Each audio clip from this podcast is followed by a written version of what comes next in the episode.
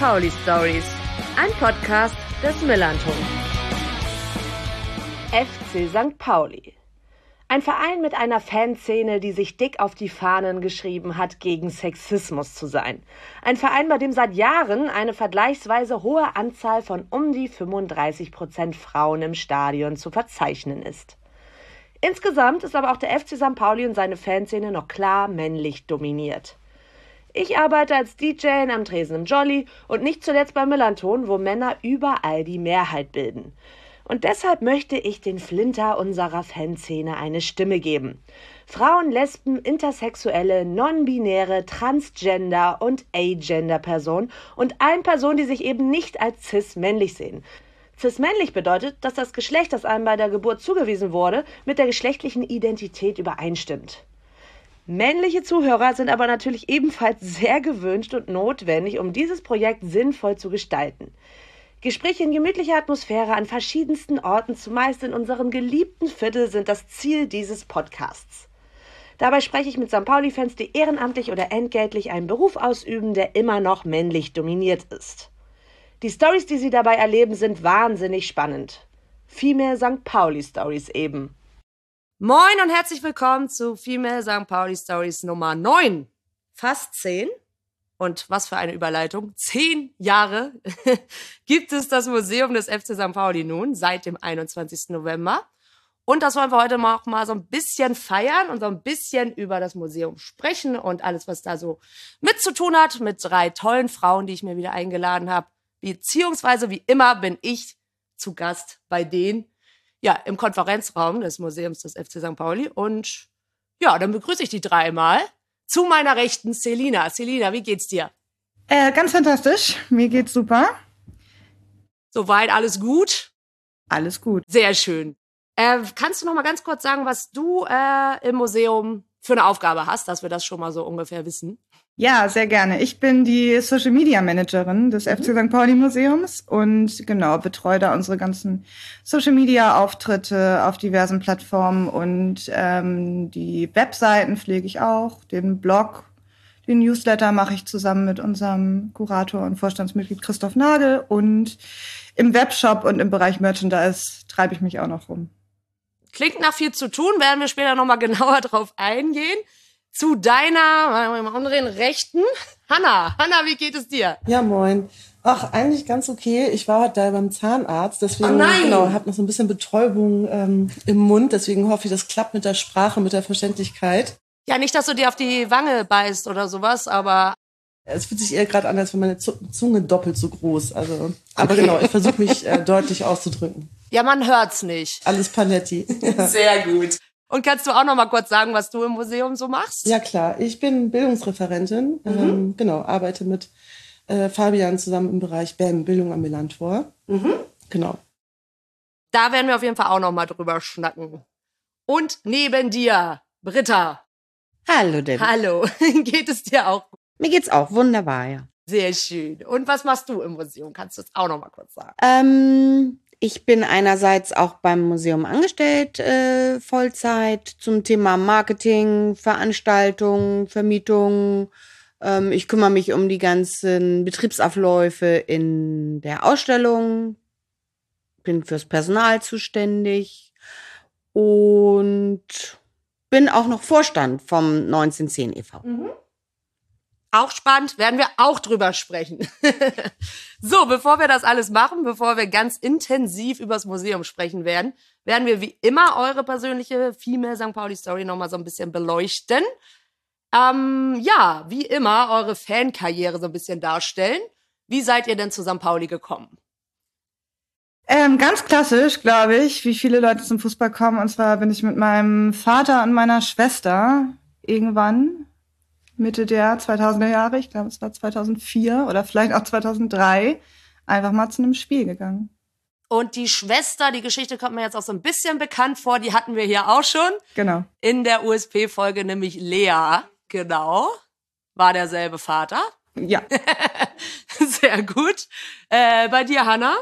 Ähm, ja, ich habe gar keine äh, so eine Fankarriere. Hast du nicht? Hab aber ich nicht. Gehst du gar nicht bin ins Stadion? aber trotzdem hier. ja, nee, also tatsächlich wirklich super, super selten. Ja. Ich komme eher aus der sportlichen Richtung. Ich habe lange Fußball gespielt. Mhm. Ähm, genau, bestimmt auch schon einige Spiele, also auch beim FC St. Pauli besucht, aber ich hätte jetzt gar nicht so eine klassische Fankarriere. Es Also- gibt aber auch keinen anderen Verein. Okay, ja, das, das ist ja dann schon mal okay. aber du hast auch selber gespielt, Genau. aber nicht bei St. Pauli. Nee, genau, noch in Stade. Ah, VfL okay. Hm, Stade, ist schon ein bisschen was her. Ja. Linkes Mittelfeld. Ja, ich habe ja auch gespielt, aber im Sturm. aber auch schon lange her. ja, Britta, jetzt erzähl du mal, wie war es denn bei dir? Ja, also ich bin durch Freunde äh, ins Stadion oder zu einem Spiel mal mitgenommen worden und bin natürlich gleich kleben geblieben. Das war Ende der 80er, Anfang der 90er. Also ich bin da echt schon so ein, so ein alter Fan, muss ich sagen.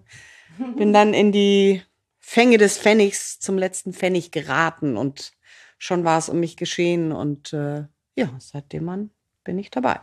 Und kommst du ursprünglich auch aus Hamburg? Oder? Nee, aber ich bin schon seitdem ich klein bin in Hamburg. Also Okay. insofern, ich war nie beim HSV, muss Mhm. ich sagen. Es äh, hat mich nie interessiert. Äh, obwohl ich ältere Brüder haben, die wirklich äh, auch in ihrer Jugend zum HSV gegangen sind, das aber auch schnell gemerkt haben, nein, das macht gar keinen Spaß. Und ähm, ja, ich bin halt wirklich äh, eher, würde ich mal sagen, so ein bisschen durch die linke politische Geschichte und Interesse an Fußball, da gab es nur die einzige Möglichkeit, den FC St. Pauli. Macht Sinn auf jeden Fall. Ähm, wisst ihr denn noch euer erstes Spiel? Hanna, du bestimmt. Ja, klar. Nee, ich habe tatsächlich überlegt, ich wusste es überhaupt nicht. Ich weiß, ich war beim Freundschaftsspiel St. Pauli gegen Kuba. Ah, das ja. weiß ich ganz sicher. Alles andere nicht Schwammig. so ganz. Ja, etwas schwammig, ja. Okay. Äh, Selina? Ah, ich habe mir echt das Gehirn zermartert, um das rauszufinden, weil ich weiß noch so ungefähr, welches Jahr es war. Also wie gesagt 2003 oder 2004. Ja. Und ich weiß, die Trikots waren grün. Und dann habe ich ah, dachte ich so, okay, dann ist es vielleicht Bremen 2 oder Wolfsburg 2 gewesen, aber vielleicht war es auch Preußen Münster. Mein Gefühl sagt eher, es war wahrscheinlich Münster. Ja. Ja, gut. Gut, dass du dich ein bisschen mit Internet auskennst und da ein bisschen recherchieren konntest. Sehr gut. Preußen Münster und Britta, weißt du es noch? Nee, das erste Spiel weiß ich echt nicht mehr. Ich weiß es wirklich nicht mehr. Ich meine Bochum, aber ich weiß es wirklich nicht mehr. Naja, gut. Nicht schlimm. Wisst ihr denn noch euer erstes Auswärtsspiel? Auch das weiß ich nicht mehr. Also ich vermute, es war Kaiserslautern. Es war auf jeden Fall äh, eine Mottofahrt. Irgendwie. Ich glaube, das war irgendwas mit ab in den Urlaub oder irgendwie sowas. Im Bikini, oder? Naja, mehr so Hawaii-Hemd-mäßig, irgendwie. Strohhut, Hawaii-Hemd. Aber ja, Wohin? Okay. ich vermute, es war Kaiserslautern, oder? Im Museum vielleicht recherchieren, welche Au- Auswärtsfahrt das war. Oh, das ist eine, wäre auch eine schöne Ausstellungsidee. Genau. Sämtliche Motto-Auswärtsfahrten nochmal. Hm. So schnell schon wieder was Neues erschaffen. Sehr gut. Selina, weißt du es noch? Ja, ich war 2009 in Koblenz. Mhm. Und zwar war ich da gerade zum Studieren nach Trier gezogen. Also es war keine Auswärtsfahrt von Hamburg aus, sondern eine von Trier aus. Ja. Aber meine Schwester war gerade dabei, sich da so ein bisschen an USP anzunähern und hat gesagt, ey, ich fahre nach Koblenz, komm doch da auch hin, ist nicht weit von dir. Und dann zeige ich dir mal, wie cool das ist, bei USP zu stehen. Die machen so tollen Support. Und dann waren wir da und USP hatte spontan sich entschieden, auf die Sitzplätze zu gehen. Und wir standen mehr oder weniger alleine mit so ein paar anderen verlorenen Fans äh, im, im Stehbereich und ähm, war trotzdem schön. Wir haben 5-1 gewonnen und äh, die ganze Mannschaft hinterher noch im McDonalds am Koblenzer Hauptbahnhof getroffen und haben uns noch Autogramme abgeholt. Und es gibt ein schönes Foto von Lea, ich glaube, mit Charles Taki. Sehr gut. Den mag ich ja auch so gerne. Den habe ich ja entführt umarmt. Äh, Erzähle ich ja immer wieder gerne. Dass äh, beim Aufstieg, dass er so knöchernd Juhu mich umarmt hat. Aber er hat's gemacht. ja, Hanna, du bist wahrscheinlich noch nicht auswärts gefahren, oder? Auswärts noch nicht, nee. Dann musst du das vielleicht irgendwann mal machen, wenn du möchtest. Ja, steht, Ja. steht wahrscheinlich an, ne? Ja. vielleicht so einmal erlebt haben, auf jeden Fall. Ähm, wie ist das überhaupt? Wo, welche Kurve steht ihr denn äh, überhaupt? Auch gegen gerade wie das Museum oder? Süd. Süd. Seit Anfang an, Aha. seitdem es die Süd gibt, sind wir mit rübergegangen. Mit den Kindern damals noch. Also aber vorher in der Gegend gerade und dann. Ja, Block 1, Mhm. Singing Area. Und dann als äh, sozusagen es die Möglichkeit gab, in die Süd zu gehen, sind wir auch gleich mitgezogen. Ah, okay. Interessant. Celina? Ich stehe auf der Gegend gerade, mhm. direkt hinterm Support-Block. Ja. Block E. Auch nicht schlecht. Ja, dann sieht man ja auch die, die Süd schön.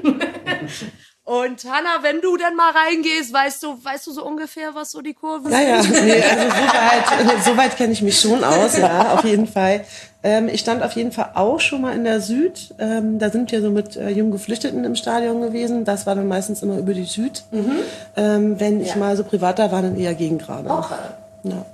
Gut, das heißt also schon eher so ihr beide zumindest, Selina und Britta, so Supporterin oder eher so Tim-mäßig aufs Spielfeld gucken und jeden Spielzug, Spielzug genauestens analysieren?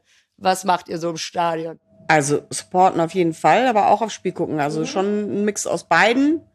Ähm, also stehst du so, dass man auch gut was sehen kann? Ja. Ich hoffe, ich supporte. Ja. ich bilde mir ein, ich supporte, ne? okay. ne? so gut ich kann und versucht dabei auch noch das Spiel zu sehen, ja. Ganz schön stressig, ne? Ist schlimm.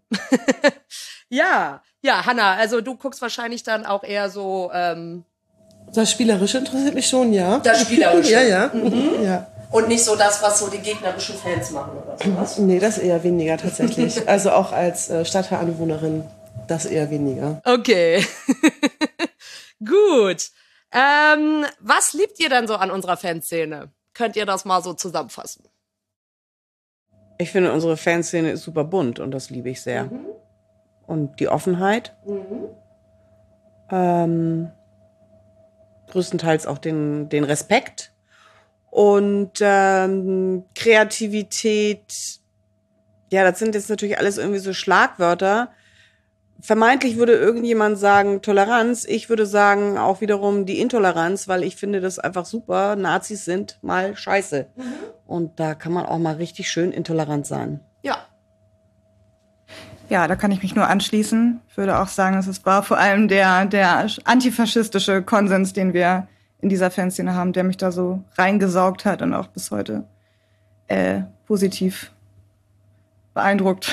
Ja, ja, da kann ich voll anschließen. Ja. Also auch in der in nicht Fan sein, sondern im Stadtteil leben und hier auch politisch aktiv sein. Ähm, genau.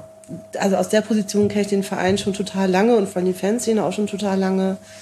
Ähm, genau. Viel gemeinsam organisieren, Schnittpunkte herstellen, nach dem Spiel, vorm Stadion zusammen eine Demo starten. Ja. Auf jeden Fall, das ist eine positive Wahrnehmung. Absolut. Auf jeden Fall. Und habt ihr dann auch irgendwie so ein Erlebnis sportlich oder auch Fanszene, politisch oder wie auch immer, was euch so am meisten hängen geblieben ist, was euch am meisten gefallen hat? Jeder Derby-Sieg mhm. ist natürlich der Klassiker. Ja, verständlich. es sind immer die Derby-Siege, ne? Wahrscheinlich auch in diesem Podcast. Ja, ja, also schon oft. Also kann ja verstehen, auf jeden Fall. Also gerade der letzte war für mich auf jeden Fall echt ein Highlight, weil es der erste war, den ich dann nach Corona gesehen habe, als ich auch wieder in Hamburg gelebt habe. Mhm. Ähm, genau, und das also natürlich mit äh, Schattenseiten, das, was da vor dem Spiel passiert ist. Ähm, wir können es ja auch benennen, die Polizeigewalt, die da vor dem Spiel ja. passiert ist. Ähm, war natürlich eher so ein Lowlight, aber dann hinterher ähm, auf dem Paulinenplatz stehen und zu wissen, ich wohne im Viertel und ich gehe gleich nach Hause von hier aus und ich fahre nicht irgendwie zurück nach Köln oder so, das war schon cool. Ja. Hanna? Hm, ach ja, durchaus auch positive Erlebnisse. Wenig, also weniger halt im Stadion, mehr so Sachen wie man trifft sich in Horst und mhm. äh, also ich dann mit einer anderen Gruppe. Ähm, aber der Verein hat auch, oder die Fanszene hat Sachen dahin organisiert und ähm, ja, bestimmt das ein oder andere Demo-Erlebnis, was vom Stadion aus losging, aber so detailliert Wüsste ich jetzt gerade auch nicht mehr. Nö, aber, aber ja. ist ja auch schon nochmal was anderes, was man auch nicht jedes Mal hört, auf jeden Fall. ja, Derby-Siege auf jeden Fall. Und was war nicht so schön? Derby-Niederlagen. Derby-Niederlagen auf jeden ja. Fall, ja. Also auf einer sportlichen Ebene auf jeden mhm. Fall das, weil ich das schon krass finde, wie sehr einem das dann nicht nur einen Tag versauen kann, mhm. sondern auch eine ganze Woche. Also wie das so eine schlechte Laune ist, die man dann echt so lange mit sich rumträgt das ist schon heftig bei ja. Derby-Niederlagen, ja. Auf jeden Fall nochmal anders als beim normalen Spiel. Und äh, nicht äh, sportlich noch irgendwas? Also was mir manchmal begegnet, äh, also das ist vielleicht auch nicht nur die Fanszene, sondern insgesamt äh, dann auch diese, diese, der Umgang teilweise dann doch mit äh, Frauen, der, sobald du als Frau äh, auftrittst, ganz oft in so eine Dienstleister- oder Sekretärinnenrolle mhm. gerätst, äh, obwohl die Leute sich groß auf die Fahnen schreiben, dass sie ja alle so links sind. Ja. Ne, das ist vielleicht etwas, was mir leider oft begegnet. Vielleicht äh, mache ich das an der Fanszene fest, weil ich ja ansonsten, wenn ich mit Leuten zu tun habe, sind die ja nicht unbedingt einer Gruppe irgendwie zugehörig. Ähm, aber das merke ich schon innerhalb des mhm. Vereins und äh, mit Fans teilweise auch oder Fangruppen. Mhm. Okay. Nicht mit allen, definitiv nicht mit allen. Ja. Aber kommt ähm, es kommt vor. Mhm. Ja. Und da ist man vielleicht auch so besonders erstaunt, weil man immer denkt, eigentlich solltet ihr es doch besser wissen. Ja, genau, das ist es halt auf jeden Fall. Ja. Selina, Hanna, noch was? Ich würde mich Britta da anschließen. Mhm. Ja, also das dass das Millantor und auch die Fanszene noch nicht der Safe Space ist, den man eigentlich gerne hätte. Das kann ich so unterschreiben, ja. Ja. Genau. Gut. Dann würde ich sagen, fangen wir mal ein bisschen an, uns über das Museum zu unterhalten. Herzlichen Glückwunsch nochmal, zehn Jahre. Danke. Und äh, seit wann arbeitet ihr, arbeitet ihr denn im Museum? Also wir haben ja schon eben gehört, was ihr macht. Seit wann macht ihr das denn so, Britta, du von Anfang an? Nee, nicht von Anfang an. Ich war zwar immer mal äh, involviert äh, in die ganzen, naja, vor, involviert in Vorbereitung. Ich war, war, stand dem nahe, sagen wir mal so. Ich habe in der eigentlichen Weinbar St. Pauli gearbeitet, die Raphael und Heiko gegründet hatten. Ah, die hier ähm, in der Feldstraße. Äh, genau, Neuer Kamp war ja. die, die musste ja dann leider schließen. Und äh, dementsprechend äh, habe ich natürlich auch diese ganze Weinbar-Geschichte rund ums Museum, die also im Stadion war, als das alles noch Rohbau war, bin ich da halt oft gewesen und habe das so ein bisschen mitverfolgt und bin jetzt seit Februar 2019 mhm. festangestellt im Museum. Ah ja. Hanna? Dann bin ich ein gutes halbes Jahr, November 2019 haben wir nochmal nachgeguckt, genau, dazu gekommen. Mhm. Ein gutes halbes Jahr später. Genau, nach ja. Britta, ja. Ah, mhm. Ah, ja. Also, genau, mit dem Arbeitsverträgen offiziell. Ne? Ich war davor jetzt ja nicht so eingebunden wie Britta, aber ja. ja. Mhm. Selina? Ja, ich habe dann noch mal ein Jahr später angefangen, im November 2020. Genau, mhm. ja. Bin dann von äh, Köln nach Hamburg gezogen für diesen Job. Ah, schön. Ja, 2000, November 2020, also schön im Corona. Komplett, ja. Lockdown hatten wir da, oder was war da gerade los, ne? Ich habe das Museum lange nicht offen erlebt, für mhm. das ich gearbeitet habe, auf jeden Fall, ja. Ah, krass. Ja, aber Social Media, ja, wahrscheinlich auch trotzdem viel zu tun. oder gerade. Gerade, deswegen, ja. ja, das schon, ja. äh, wie war denn das? Habt ihr euch denn da, du hast es ein bisschen schon erzählt, Britta, bist da so ein bisschen reingerutscht durch äh, Erfahrung von vorher oder Bekannte von vorher. Wie seid ihr denn überhaupt an den Job gekommen? Habt ihr euch da einfach beworben oder gesagt, hallo, ich kann das oder wie war das?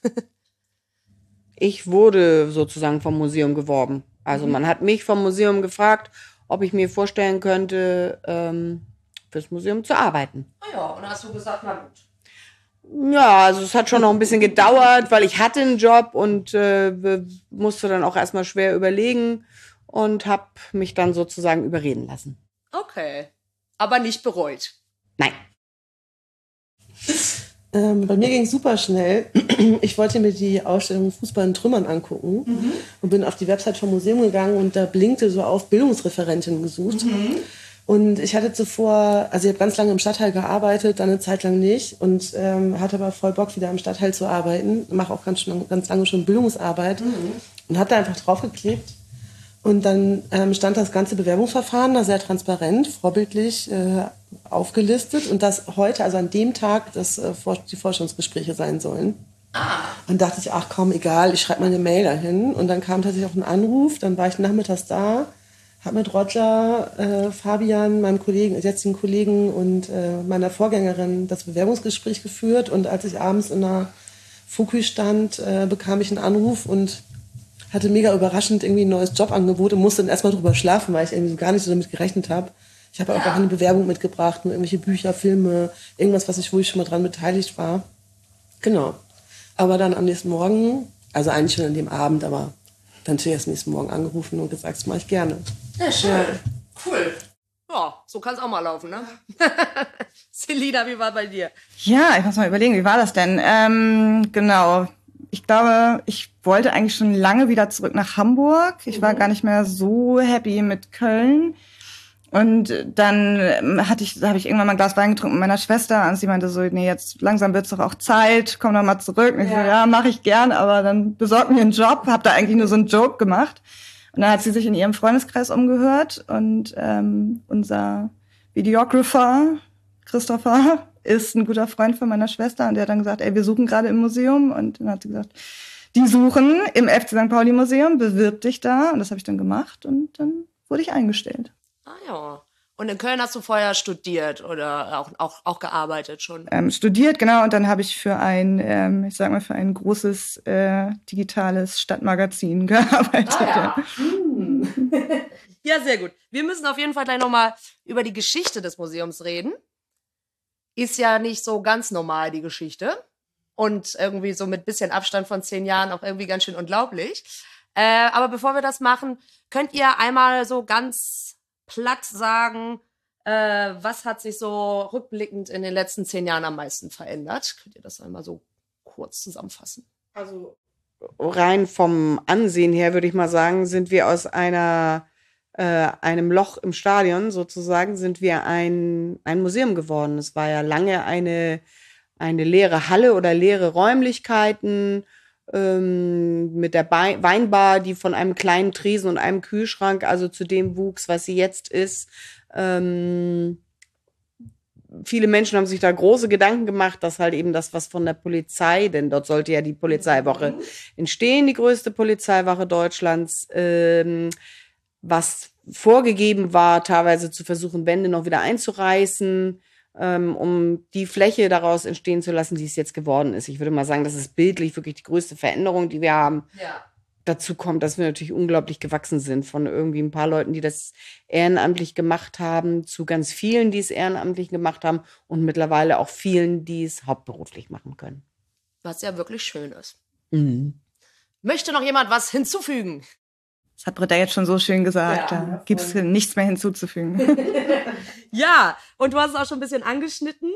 Äh, ja, Museum Stadt Goliathwache war vor etwas mehr als zehn Jahren ähm, das große Motto und man kann es sich jetzt echt kaum noch vorstellen, dass da wirklich, wie du gerade gesagt hast, eine riesige Polizeiwache, Goliath-mäßig, rein sollte. Und man kann sich das gar nicht vorstellen, dass das wirklich zur Debatte stand.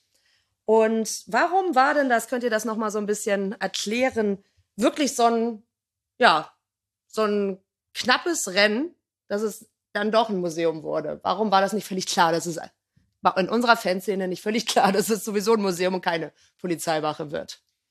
Also weil es äh, weder seitens des ähm, Präsidiums noch seitens der Fanszene wirklich große Aufmerksamkeit dafür gab. Also mhm. Ähm, ich würde mal sagen, zum Glück haben Leute wie Sönke im richtigen Moment den richtigen Riecher gehabt und, haben gemerkt, was da eigentlich geplant wird. Mhm. Und das wurde irgendwie so, also es wurde jetzt nicht wirklich heimlich geplant, es wurde, es gab aber auch gar keinen Aufreger. Wenn ich mir heute vorstelle, jemand würde sagen, so, und äh, Fanräume im Museum werden jetzt geschlossen, da kommt jetzt irgendwie mal eben das, äh, die äh, Polizeiwache rein, das, das, das, kannst du vergessen, ne? Aber damals war es einfach, das Präsidium hat gesagt, kann man eh nichts gegen machen, müssen wir machen, ist eine Auflage, ist halt so. Keiner hat sich bereit erklärt, das irgendwie zu verhindern. Mhm. Und es gab schon äh, Fanproteste. Äh, aber letzten Endes war es ja dann der Umstand hier des Schweinskekaps, glaube ich, wo ähm, so massive Ausschreitungen der Polizisten gegenüber der Fans waren, vor allen Dingen der FC St. Pauli-Fans, wo wirklich Familien mit Kindern mit Reizgas besprüht worden und so weiter. Also ein Riesentumult, der ein, eine sehr große Resonanz hatte. Und da hat man anscheinend wirklich begriffen, ja, Entschuldigung, wir können ja jetzt hier nicht irgendwie in der Gegend gerade, oben singen wir Hey ja Yippie Yay so in etwa und unten sitzen Leute von uns im Knast in den Zellen, die schon gebaut waren. Ja, ja. Es geht nicht. Ja. Ne? Unglaublich. Ja, genau. Also es war eine Auflage einfach beim Stadionneubau, dass da auch eine Polizeiwache mit rein muss. Das war auch mehr oder weniger Standard. Stadionwachen sind ja auch üblich, aber es, die Mindestgröße hätte eigentlich bei der Hälfte gelegen. Es hätten irgendwie so 300 Quadratmeter sein müssen. Und ähm, irgendwie so, ohne dass es jemand mitbekommen hat oder ohne dass es die Fanszene mitbekommen hat, ist dieses Projekt dann aufge aufgewachsen auf so eine sechs oder 700 Quadratmeter Polizeiwache mitten in der Gegend gerade. Und ähm, ja, das hat sich dann wirklich erst im im Verlaufe der AG Stadionbau, als dann die Pläne davor lagen, rauskristallisiert, wie riesig das Ding eigentlich werden soll. Und da haben dann ebenso Leute wie Sönke die Reißleine gezogen und haben gesagt, ey, wir müssen hier was machen. Aber die Stimmung war total hoffnungslos. 2000, Ende 2011 hätte niemand gedacht, dass wir das schaffen, die Polizeiwache zu verhindern. Und das ist dann, wie Britta schon gesagt hat, ist wirklich mit dem Schweinsgekapp gekippt. Okay, aber es gab ja dann auch schon diese große Choreo, die weltweit größte oder einzigartigste äh, Ganzstadion-Choreo. Die gab es ja dann schon. Also das hat sich dann aber erst später entwickelt, dass dann die Proteste dann, dann doch so groß waren oder wie, ne? Genau. Ja, ja die, die ähm, Choreo war dann ja erst 2012. Mhm. Das war ein Heimspiel gegen Aalen. Ähm, Aalen mit Doppel-A. Genau, aber dass, dass, die, dass die Proteste sich so entwickelt haben, das war wirklich dann im Prinzip eine Folge vom Schweinske Und dann musste natürlich auch erstmal die Idee entstehen, nicht nur die Wache zu verhindern, sondern sie konstruktiv durch etwas zu ersetzen, was der Fernszene mehr bringt. Dann in dem Fall das Museum. Ja, das ist dann einfach günstig zusammengekommen. Die, das Museum war ja schon lange geplant, das ist ja so ein Kind dieser Jahrhundertausstellung. Ähm, Genau, da haben sich dann die richtigen Leute zusammengefunden und haben ein Alternativkonzept erarbeitet zur Polizeiwache. Und eben auch ganz wichtig ein Finanzierungskonzept erstellt für die externe Wache und für das Museum. Weil es das war, was den Verein natürlich am Ende überzeugt hat, ist, dass es sich auch finanziell trägt. Ja. Und die, diese äh, Jahrhundertausstellung war einfach auch, die hatte einen größeren Erfolg, als man gedacht hat. Weil es gab ja vorher nie irgendwelche Devotionalien oder irgendwas zu sehen vom Verein. Was ich so wahnsinnig finde, ne? Unfassbar. Also, ja. Unfassbar. Wir sehen das jetzt an unserem Archiv. Also da könntest du ein paar hundert Leute beschäftigen, die mhm. das alles archivieren, was Leute auch bei sich in Kellern und überall haben und auch wirklich fantastische Sachen oder gebaute Dinge oder wirklich irre. Und ähm, es hat, wurden sich einfach nicht die Mühe gemacht, weil man einfach auch den, den Wert an sich anscheinend nicht erkannt hat. Mhm. Und bei dieser Jahrhundertausstellung, das hatte so einen großen Zulauf, das war auch so toll gemacht, dass die, die Menschen, die sich daran beteiligt haben, die das gesehen haben, gesagt haben, das darf jetzt nicht einfach wieder in irgendwelchen Kisten verschwinden ja. und die Leute nehmen es wieder mit nach Hause. Das muss bewahrt werden. Es ist ein Schatz. Das betrifft das Kulturelle, was den Verein ausmacht. Es betrifft den Stadtteil. Es betrifft den Verein es betrifft die Menschen drumherum. Das ist wirklich ganz wichtig und das muss auch erhalten bleiben und gezeigt werden vor allen Dingen. Ja. Und es ist ja auch fast jeder Verein hat ja ein Museum oder zumindest sowas in der Art. also ob das jetzt Manchester United oder Bayern München oder so, die haben das ja auch alle. Äh, und das ist irgendwie total komisch, dass man da nicht auch von Vereinsseite vorher schon was hatte in der Richtung. Ne? Naja, ich meine, ist natürlich so in Ermangelung von äh, Pokalen, würde ich mal sagen, oder Titeln. sind vielleicht nicht. ja, das ist der, nee, den es auch bei uns, den wir auch haben, zum Beispiel im Archiv. Oder wie toll jetzt von der blinden Fußballmannschaft, ne? Die Schalen, die Pokale, das ist ja auch eine großartige Geschichte. Ähm, also wir wachsen da auch in der Abteilung. Sind auch gerade dabei, uns da so ein Konzept zu überlegen. Ähm, und deswegen glaube ich, hat einfach niemand gedacht, dass es Menschen gibt, die das interessiert. Hm. Ja. Wahnsinn. Also haben wir jetzt schon mal gesehen, besonderes Museum, sehr besondere Geschichte. Was unterscheidet denn unser Museum noch von so anderen, ich habe es jetzt gerade schon mal gesagt, Fußballfan-Museen. Naja, also wie Britta ja schon gesagt hat, die Abwesenheit von Pokalen. Nein, das ist auch nicht das Einzige, natürlich nicht, denn wir erzählen auch die Geschichten von Krisen und Niederlagen. Ne? Und das ist was, und setzen uns mit unserer eigenen Vereinsgeschichte auseinander, wie das, glaube ich, nicht jedes Vereinsmuseum tut. Und haben natürlich eben auch noch ein eigenes Bildungsprojekt mit dran, wo Hanna dann ja auch sicherlich noch was zu sagen wird. Und wir haben, darf man ja auch nicht vergessen, sind wahrscheinlich, ich lehne mich mal aus dem Fenster, das einzige Fußballmuseum in Deutschland mit einer integrierten Weinbar. Das ist allerdings auch sehr wichtig. Genau. Ja. Und auch diese Weinbar trägt, äh, ist auch wahrscheinlich noch was Besonderes, denn die eigene Weinlinie oder auch Merchandise-Linie, kein Wein den Faschisten, ähm, trägt ja auch eine Message raus. Ne? Es ist ja nicht einfach nur stumpf Wein saufen, sondern das hat ja dann auch noch einen Hintergrund und äh, Erlöse von den Weinen werden ja auch gespendet. Das ist ja auch eine ganz, ganz wichtige Geschichte, würde ich mal sagen. Ja, das unterscheidet auf jeden Fall von anderen Fußballmuseen, würde ich jetzt mal so sagen. Ähm, genau, dann aber jetzt nochmal chronologisch. Du hast gerade gesagt, da war mehr oder minder ein Loch in der Gegend gerade oder ein Raum, ein großer, wo nichts war. Und wie hat sich das dann entwickelt? Also wann konnte man dann so sagen, äh, wann war denn so die erste Ausstellung praktisch? Wie hat sich das entwickelt?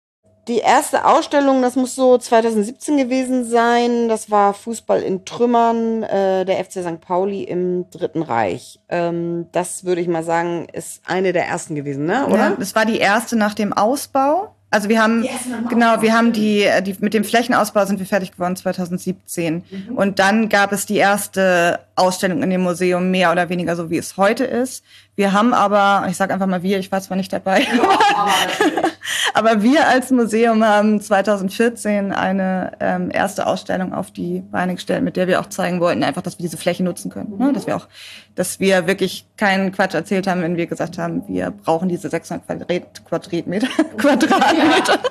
für ein Museum. Und diese Ausstellung hieß Fuck You Freudenhaus. Mhm. Und war so ein bisschen ähm, keine Kritik an SexarbeiterInnen, wie ich sie, wie das mal aufgefasst wurde zwischendurch, sondern es ging darum, um mit diesem Klischee umzugehen, das Freudenhaus der Liga zu sein. Ja. Ne? Und das, die wurde auch von einer ähm, die Projektmanagerin war eine Frau, die erste Angestellte des FC St. Pauli Museums, die bezahlt wurde für ihre Arbeit, eine Frau namens Nathalie Buchs. Genau, und ähm, das war eine ganz tolle Ausstellung. Kann man sich online, glaube ich, auch noch angucken auf eurer Seite. Ich nehme es an, ja. Ich meine, vielleicht stimmte. Sie, es war noch mal, es war jedenfalls bis vor kurzem noch online. Mindestens in der digitalen Welt, wenn man zu uns. Genau, genau. Ja. Was, was Hannah sagt, ja. Ähm, und also eine Ausstellung, also von der Idee her bis, bis sie dann letztendlich, also jetzt auch kann man auch gerne von heute, von den Ausstellungen erzählen. Wie lange dauert sowas? Hm mega unterschiedlich, oder? Ja, ja, ja. Also, also das, ist ja das ist ganz unterschiedlich, teilweise von der Idee, bis wir sozusagen die Türen öffnen können. Ähm, kann man nicht sagen. Also das, äh, ich kann das jetzt zum Beispiel anhand der USP-Ausstellung sagen, äh, die bei uns läuft. Ich glaube, das waren jetzt insgesamt zwei Jahre, meine ich. Von der Idee oh, krass, ja. bis wir jetzt wirklich öffnen konnten. Ähm, das ist aber auch gut so, mhm. weil ich glaube, dass sich so viele Dinge immer noch ergeben oder äh, man versucht das dann doch so perfekt wie möglich zu machen. Äh, am Ende ist natürlich erst, dass es sichtbar wird. Da würde ich mal sagen, wirklich der Bau in der Ausstellung selber waren dann irgendwie vielleicht drei Monate oder so, wenn es hochkommt. Viele, viele Nächte am Ende und Tage und nonstop rund um die Uhr immer wieder dasselbe. Hinten werden noch Bilder an die Wände angebracht und vorne lassen wir die ersten Menschen rein. Also insofern ähm, so ein bisschen Chaos muss ja sein. Ne? Geht aber auch schneller. Wir hatten jetzt diese als Bildungsprojekt ja diese Arbeitersportausbildung, äh, Ausbildung, Arbeitersportausstellung. Äh, das ist dann eine fertige Ausstellung, die wir einfach sehr zeigenswert fanden mhm. und auch mhm. passend so für uns als äh, FC St. Pauli oder als Museum äh, für den FC St. Pauli. Und das ist dann schon eine fertige Ausstellung. Da haben wir uns ein Rahmenprogramm überlegt für Schulklassen, aber auch für andere Gruppen, weil es unter der Pandemie war, wie man da so Sachen gestalten kann. Ähm, das hat dann irgendwie ein halbes Jahr Vorlauf gedauert. Aber das ist eben auch keine selbstproduzierte Ausstellung okay, für das USP, ne, sondern genau. Ja. ja. oder wie die Fantastic Females genau. Sache, ne? Die ist ja auch eine Wanderausstellung. Und aufgrund sowieso schon guter Zusammenarbeit mit Dani, Niki und so weiter, ja bot sich das an und das passte wunderbar zusammen und so konnten die das bei uns umsetzen. Also das heißt jetzt nicht immer unbedingt, dass das von uns kuratiert wird, sondern da kommt dann auch mal eine komplette Ausstellungsidee. Das war natürlich auch noch zu einer Zeit, als wir unsere Kiezbeben-Ausstellung nicht hatten. Ja, aber seid ihr dann äh, bei, dem, bei der Fantastic Females Ausstellung zum Beispiel, habt ihr die dann irgendwo anders gesehen und dann gesagt, ach Mensch, das könnte man ja auch bei uns gut machen oder wie läuft sowas ab? Oder wisst ihr dann nur so ungefähr die Idee? Ich glaube, die war bei uns das erste, wir waren die Ersten, ne? oder? Das ähm, kann gut sein. Da war ich ja. nicht dabei. Das, ich ich habe sie auf jeden Fall gesehen. 2018 war das, ja? Mhm. Ja. Ich okay. glaube, ja. Das, glaub, das war ja so, das Museum war erst, der erste Ort, weil wir wollten die nochmal anfragen und mhm. dann waren, oh, wir waren ja schon mal bei euch und schon wieder. Ja, ja, genau. Schon wieder hier. Genau. Andere Feinde sind erstmal wichtiger. Ich glaube, die hat auch, äh, die war ja auch nochmal wirklich groß und, und, und, und ganz anders als erwartet. Und ich glaube, das hat auch sehr viele Leute aufmerksam gemacht ja. aufs Museum. Das glaube ich auch auf jeden Fall. Wisst ihr da noch so ungefähr, kann man das noch so sagen, wie viele Ausstellungen es bisher schon gab?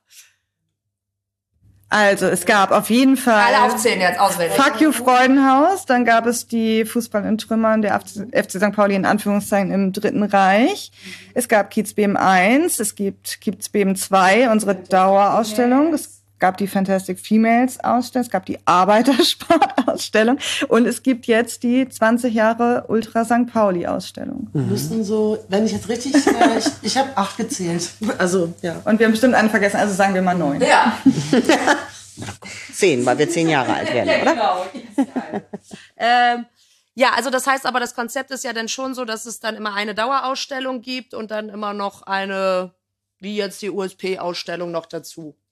Also im Grunde genommen ist es das erste Mal, nein, gar nicht wahr. Die Arbeitersportausstellung war auch eine Sonderausstellung im Kiezbeben. Aber auch das Kiezbeben verändert sich immer wieder. Also wir hatten ja mal zuerst das Kiezbeben, es hieß einfach nur Kiezbeben. Dann haben wir ja gesagt, wir, das war 2019 haben wir das eröffnet, im Sommer, im Mai 2019. Dann haben wir gesagt, wir wollen ja irgendwann zur Dauerausstellung und haben dann festgestellt, dass das Kiezbeben einfach so toll ist und so groß ist und so viel mehr geworden ist, dass wir das Kiezbeben nochmal upgraden sozusagen mhm. und verändern und ähm, bereichern. Und dann wurde das Kiezbeben 2 eröffnet als Dauerausstellung. Ah, okay. Und dazu kommen jetzt immer Sonderausstellungen aber auch das Kiezbeben verändert sich weiter. Auch okay. da gibt's immer wieder Umbau, immer wieder Veränderungen. Das äh, Archiv ist groß, es gibt viele Dinge, die wir unbedingt noch zeigen möchten und deswegen tut sich da ganz viel. Man wird immer mal wieder was Neues entdecken bei uns, auch neue Bereiche. Also immer mal wiederkommen. Genau. Das, und dann halt eben sowas, auch die USP-Ausstellung wird zum Beispiel immer mal wieder verändert werden. Okay. Weil auch das wirklich so toll geworden ist und so viel ähm, erzählt und so viel Inhalt hat, dass man es immer wieder auch noch mal anders erzählen kann. Und deswegen ist es ähm, ist es uns ganz wichtig, dass wir wir haben auch noch keinen Endpunkt wirklich. Es heißt jetzt immer so ja sechs Monate, ja Minimum, ne? Minimum sechs Monate, weil es einfach also da die Texte, das ist das ist einfach irre und das muss auch wirklich gezeigt werden. Aber in der Größe ist das die erste so große Sonderausstellung. Okay.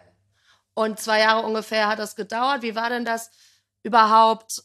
Wie darf man sich das vorstellen? War das so ein bisschen so eine Überraschung für Ultra St. Pauli und ihr habt euch das überlegt oder war das USP hat gesagt, oh, wir würden gerne eine Ausstellung haben oder wie darf man sich das vorstellen? Also wir haben uns das auf jeden Fall nicht überlegt. nicht im Alleingang, das sowieso nicht. Das wäre auch nicht gegangen. Es war auch keine Überraschung. Also mhm. es ist mhm. die, eine Ausstellung, die von, von Ultra St. Pauli selbst kuratiert ist und auch selbst gestaltet. Wir haben dann natürlich irgendwie Infrastruktur und Expertise zur Verfügung gestellt, aber das ist alles DIY. Okay. Ne? Und kommt wirklich von der Gruppe und ist ähm, sehr, sehr schön geworden, wie Britta schon gesagt hat. Kommt unbedingt vorbei, wenn ihr noch nicht da wart. Mm, genau, was war die Ursprungsfrage? Ich habe sie vergessen. Von wem die Idee kam. Also die Idee entstand seitens USP und ist von uns sofort mit offenen Armen äh, aufgenommen worden. Also ich glaube, das war und ab da an war es, glaube ich, ein gemeinsamer gemeinsamer Weg. Okay, also das heißt, man kann, wenn man St. Pauli-Fan ist und eine Idee hat, zu euch kommen und sagen, ich habe da eine Idee für eine Ausstellung, helft ihr mir dabei, die zu verwirklichen. Wenn das realisierbar ist, auf jeden mhm. Fall. Weil also jetzt eine Melanton-Ausstellung planen, dann helft ihr mir dabei. Jederzeit. Sehr gut, das wird jetzt auch noch geplant. Sehr viele Ideen heute schon entwickelt. Sollte im Idealfall irgendwas mit der Geschichte des FC St. Pauli zu tun haben oder mit hat der Melanton. Hat der Melanton, genau. Und dann ähm, kann man darüber reden. Auf jeden Fall, das ist ja auch das Schöne an unserem Museum, dass es eben das ist auch das Konzept so ein bisschen. Also, dass man halt auch schon mitmachen kann. Ne? Also, das ist. Das sowieso, du kannst dich ehrenamtlich total einbringen bei uns und ähm, da, da rufen wir auch immer wieder zu auf, äh, unterstützt uns mit äh, ehrenamtlicher Arbeit oder dass ihr Mitglieder bei uns werdet. Mhm. Ähm, aber auch Ideen oder so, das ist immer, natürlich können wir jetzt nicht eine, eine Ausstellung machen, wo äh, keine Ahnung, irgendjemand nur seine privaten Fotos zeigen möchte oder so. Das ist vielleicht auch irgendwann mal ein Thema, dass man sagt, alle Alben, die wir so bekommen, stellen wir mal der Allgemeinheit ja. zur Verfügung. Ähm, aber das muss natürlich schon irgendwie ein bisschen so sein, dass man auch das Gefühl hat, dass es ein paar Räume füllt oder so, ja. ne, irgendwie und was mir dazu jetzt noch einfällt, ist, dass wir sämtliche Fotoausstellungen komplett unterschlagen haben in unserer Aufzählung. Denn wir hatten ganz tolle Fotoausstellungen. Ja. ja. Ja, das war halt, weil ähm, unser Kurator Christoph, Christoph Nagel und seine Frau Sabrina, äh, sie ist Fotografin mhm. und dementsprechend macht sie ja auch ganz viel unserer Fotos und äh, ansonsten macht auch Selina ganz viele Fotos bei uns und die haben natürlich dann auch ein, ein gutes Auge für die richtigen Fotos, die als Ausstellung bei uns stattfinden können. Ne? Ja, sorry, haben wir echt. Ist ja noch, ist ja noch nicht vorbei, der Podcast. Ist jetzt ja drin. Also es gab tolle Ausstellungen zum Beispiel FC St. Pauli visuell mit äh, ganz vielen tollen FotografInnen aus der Fanszene und es gab eine von Thorsten Behring, eine Fotoausstellung. Ja, ja. stimmt. Nur der Vollständigkeit halber. Ja. Und ähm, noch mal ganz kurz zur USP-Ausstellung. Also da kann ich auch hingehen, wenn ich von Ultra absolut keine Ahnung habe. Solltest du. Also nicht ich. ich weiß. doch, doch. Also wir haben uns das zum Beispiel auch mit unserem Team der Bildungsreferentin angeguckt. Nicht, dass ja. jetzt alle wie ich nicht aus dem Fußball kämen, ja. aber nochmal mit dem Blick, was erzählt die Ausstellung eigentlich und was sind Punkte, die halt für sehr viel mehr Menschen als Fußballfans mhm. interessant sind. Ähm, und da gibt's natürlich die Punkte von Selbstorganisierung, die ähm, also da gibt's total viel, was man entdecken kann, also um es zu verstehen, auch wie vielfältig das ist. Ich glaube, ja. oft äh, hat man irgendwie so einen Blick zu Fußball-Ultras, dann doch vielleicht eher so ein Hooligan-Begriff dahinter mhm. oder so und gar nicht so ein, wie politisch engagiert mit den ganzen AGs, wie viele Aktivitäten dazu gehören.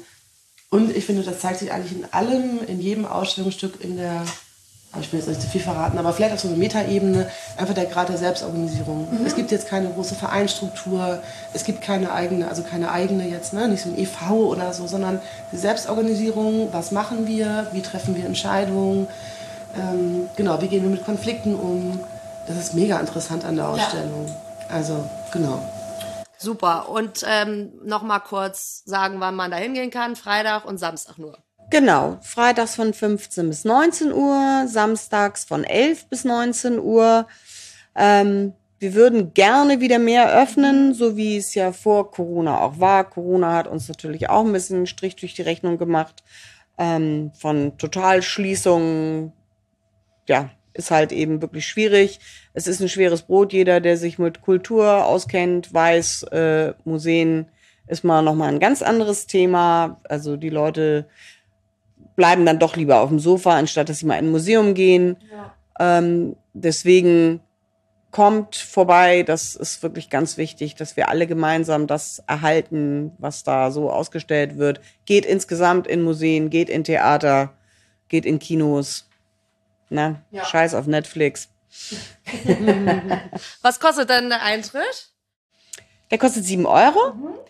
Ähm, es gibt äh, ermäßigte Karten für 4 Euro. Das ist halt für Schüler, Studenten, Kinder ab sechs Jahren. Ähm, dann gibt es noch für AFM-Mitglieder Ermäßigungen. Es gibt vor allen Dingen auch für Mitglieder des 1910 e.V., also unseres äh, Betreibervereins Ermäßigungen. Die können für 7 Euro eine ganze Jahreskarte bekommen. Und weil wir ja auch eben noch mal so ein bisschen über dieses, ähm, jeder Fan kann sich auch so ein bisschen einbringen, geredet haben. Es gibt ja auch dieses kleine Miniaturstadion, wo man seine kleine Figur ähm, reinstellen kann, sage ich jetzt mal. Ich habe natürlich auch eine in der Süd stehen. Ja, wollte jetzt ja gar nicht angeben. Nein, steht da aber, bin ich ganz stolz drauf. Ähm, wie, wie kam diese Idee?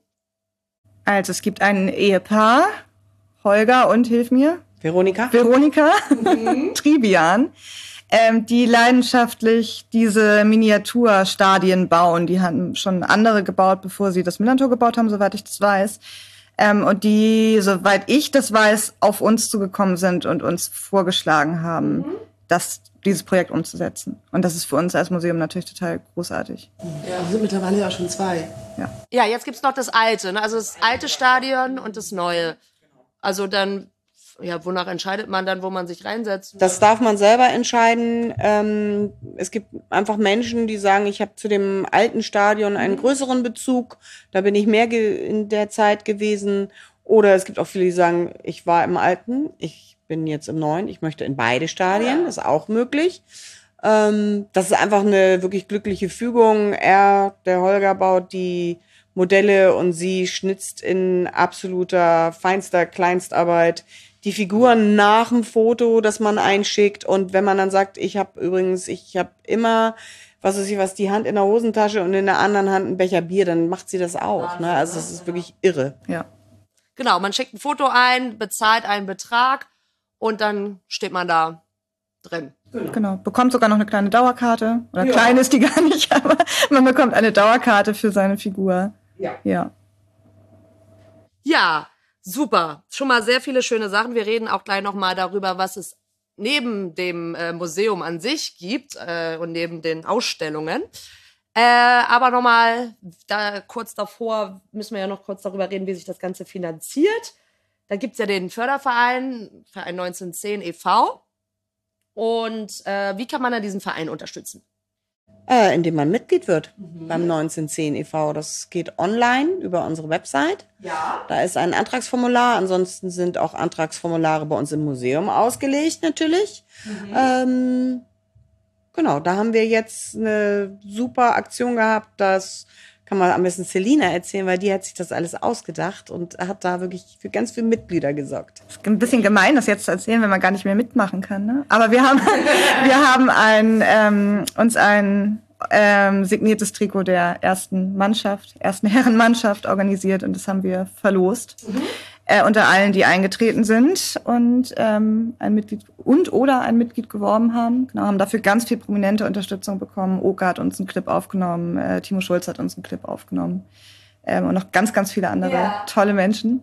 Tim vom Millanton hat einen, einen äh, Clip aufgenommen, der extrem gut angekommen ist, vor allem auf TikTok, auf unserem TikTok-Kanal, weil äh, Tim anscheinend sehr viele Fans da hat, die gesagt haben, das ist das Gesicht zur Stimme, unglaublich. Jetzt wissen wir, wie er aussieht. Das gibt's ja nicht. Ach, Tim spricht das junge Publikum an. Anscheinend TikTok. Nicht so- schlecht. Ja, und es sind tatsächlich sehr, sehr viele Leute in diesem Aktionszeitraum äh, Zeitraum eingetreten in den 1910 e.V., was uns sehr gefreut hat, weil es ja auch keine einfache Zeit ist im Moment für viele Menschen finanziell.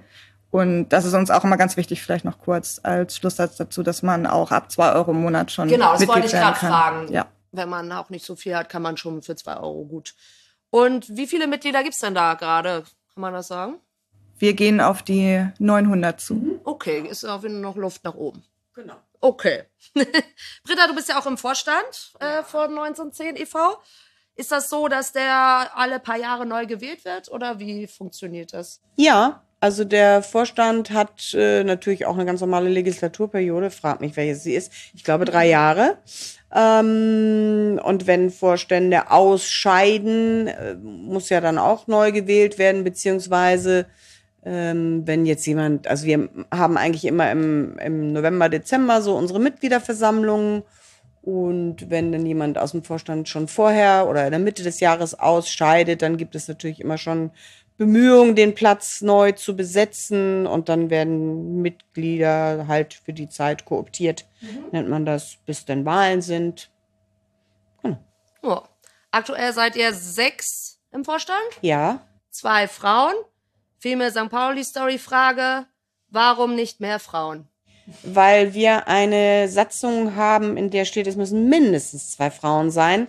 Und äh, es können darüber hinaus weitere Menschen sein. Ah ja. Wir grenzen es also nicht ein, nur auf Frauen, sondern unsere Quote geht da, ist wie gesagt ein mindestens, es müssen zwei Frauen sein, aber alles, was da sonst ist, äh, was sich, was Lust hat, bitte. Hat Okay. überhaupt nichts damit zu tun. Okay. Und was sind deine Aufgaben im Vor Vorstand? Ja, ich bin auch im Vorstand für natürlich die Veranstaltungen, Vermietungen zuständig, fürs Personal bin ich zuständig.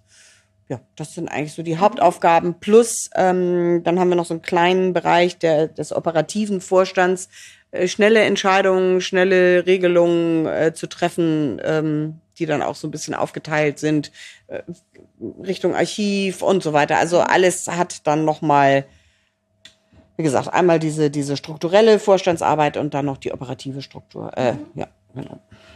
Okay, gut. Dann müssen wir jetzt auch noch mal darüber sprechen. Ach so, erstmal noch, wenn ich jetzt kein Mitglied werden möchte, aber mal so spenden, geht das auch? Habt ihr da schneller Dienstweg irgendwie Spendendose oder wie mache ich das am schnellsten? Wir haben selbstverständlich Spendendosen bei uns im Foyer stehen.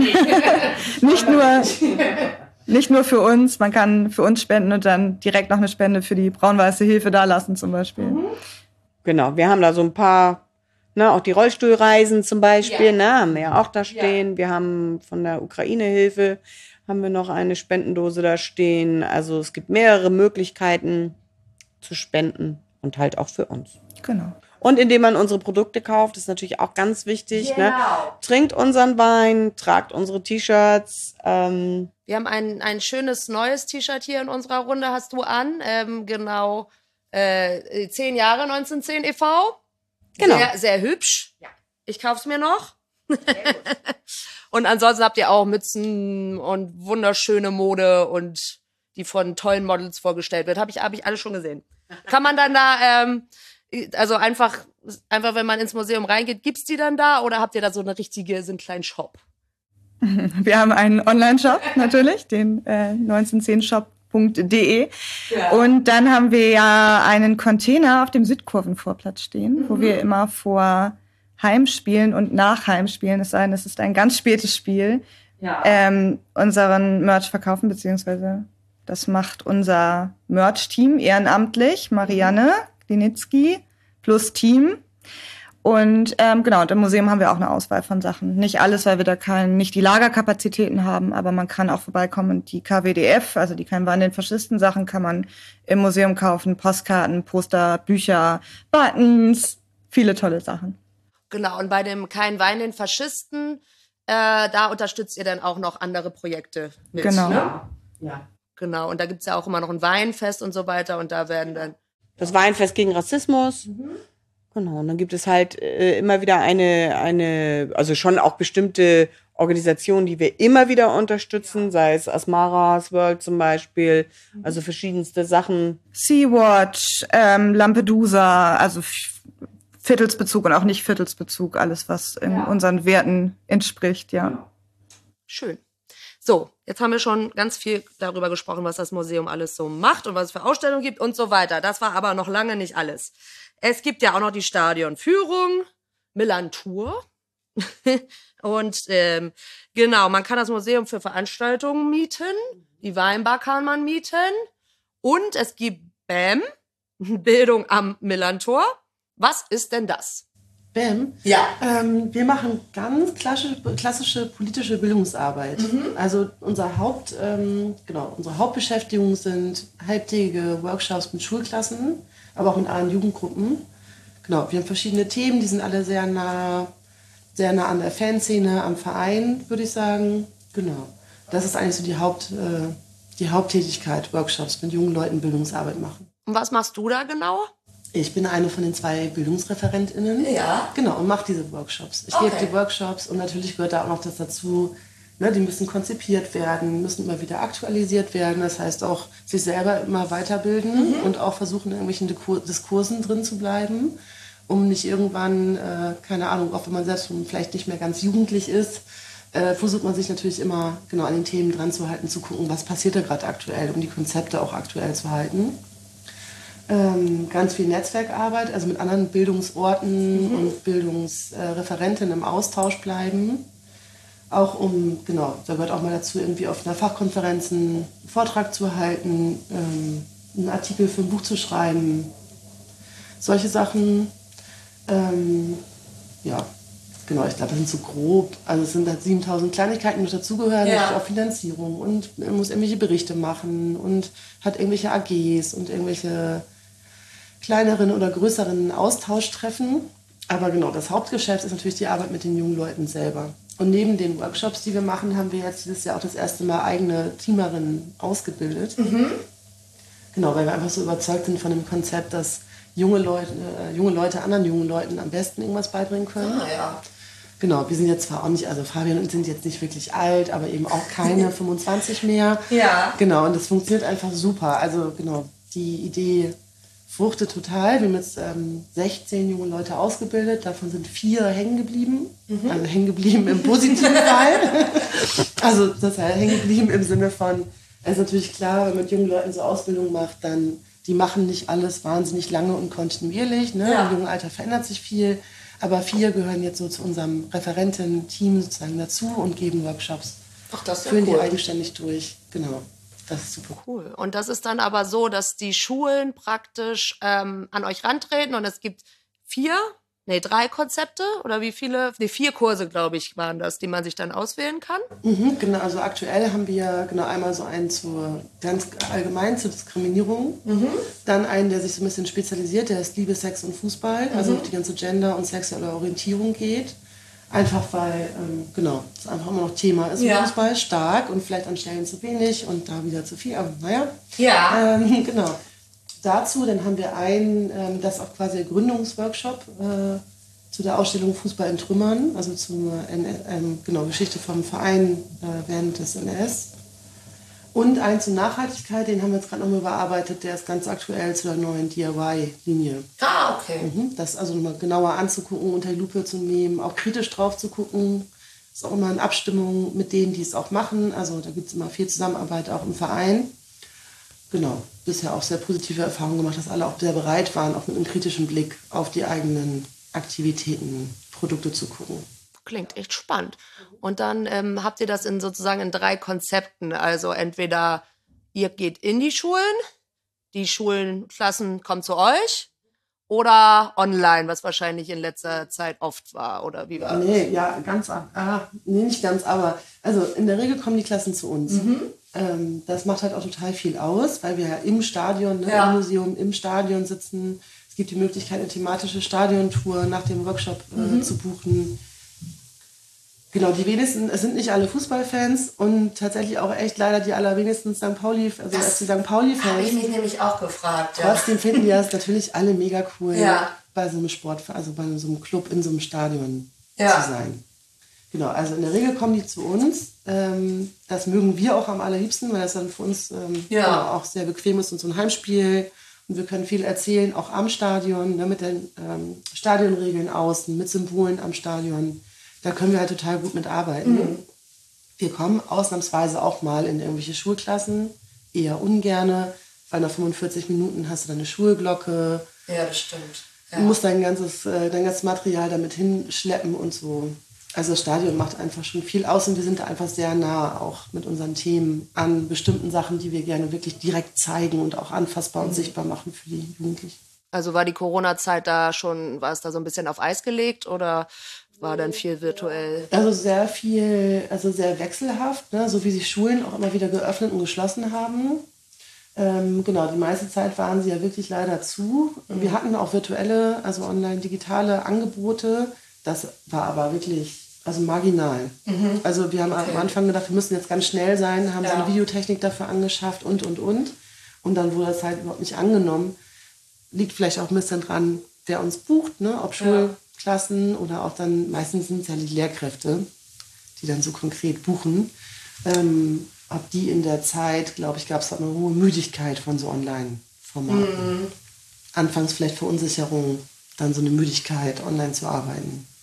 Genau, aber wir haben immer wieder Formate gefunden, sei es so ein Geschichtswettbewerb zum Thema Arbeitersport oder so Videoclips zu machen zu bestimmten Themen, ähm, auch mit der, mit der Zielgruppe Gruppe sozusagen in Kontakt zu bleiben. Ja. Aber es war schon wesentlich weniger, ja. Ja, das glaube ich. Aber sind da jetzt in Zukunft noch mehr äh, Dinge geplant? Wird das noch größer oder?